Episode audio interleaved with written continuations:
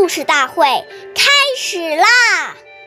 每晚十点，关注《中华少儿故事大会》，一起成为更好的讲述人。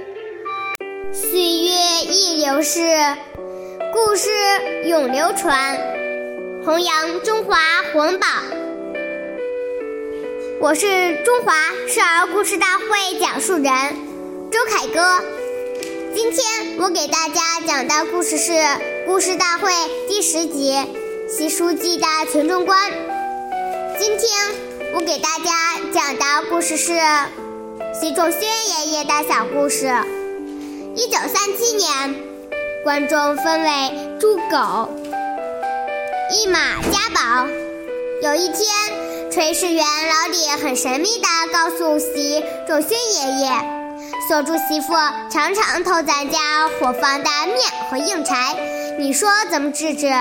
习爷爷却说，把他们一家人搭在咱们灶上吃饭也没什么。群众穷嘛，我们吃的、穿的、用的都是群众供给的，离开群众寸步难行。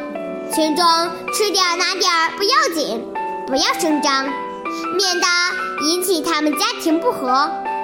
这就是习仲勋爷爷的群众观：群众养活了我们，而不是我们养活了群众。